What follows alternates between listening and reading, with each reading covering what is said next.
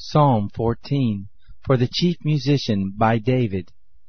The fool has said in his heart, There is no God. They are corrupt, they have done abominable works. There is none who does good. Yahweh looked down from heaven on the children of men to see if there were any who did understand, who did seek after God. They have all gone aside, they have together become corrupt. There is none who does good, no, not one.